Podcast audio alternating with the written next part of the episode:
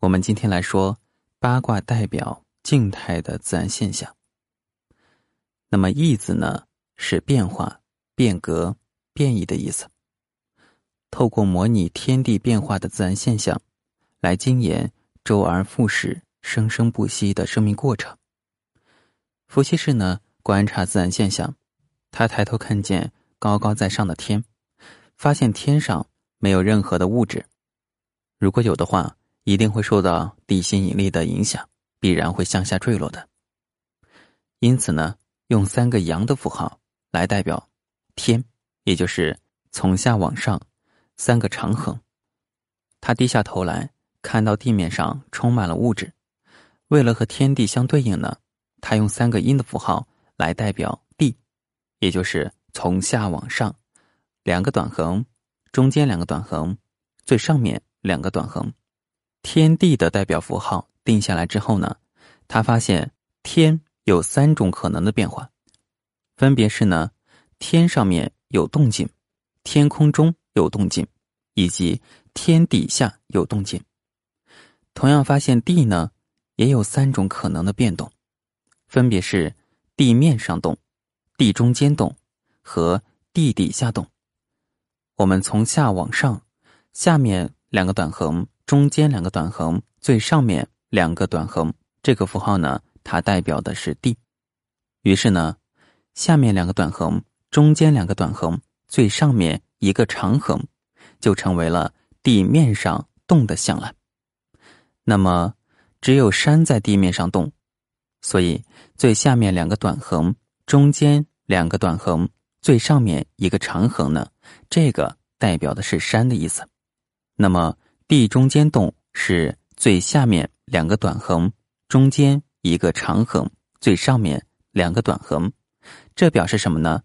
表示水在地当中流动。然后呢，最下面一个长横，中间两个短横，最上面两个短横，这个表示什么呢？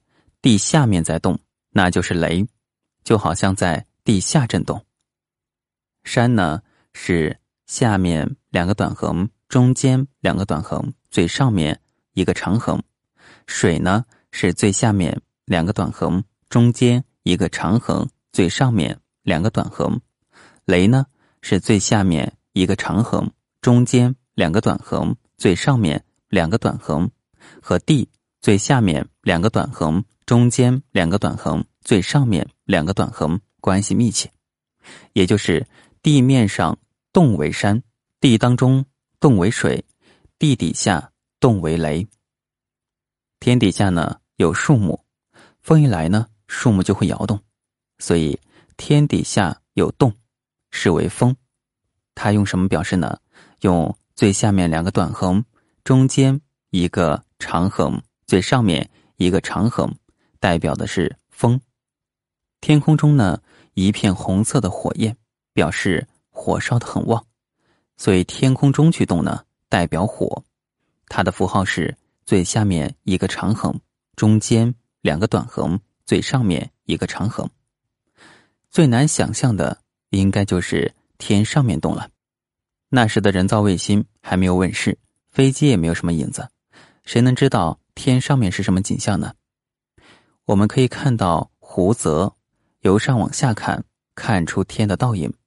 就好像天在湖泽的水下一样的，而泽在天上动，因此呢，用泽来表示天上动，于是呢，就出现了最下面一个长横，中间一个长横，最上面两个短横的符号。这实在是非常有趣的巧思。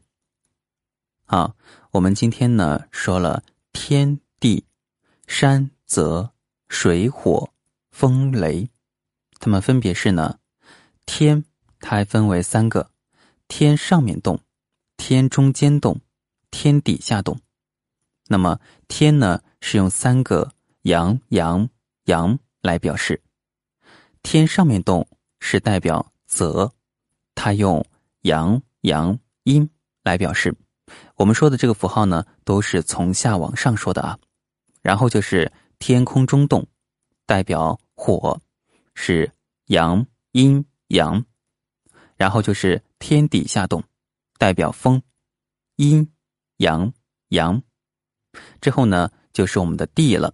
地呢，它是三个阴、阴、阴、阴组成的。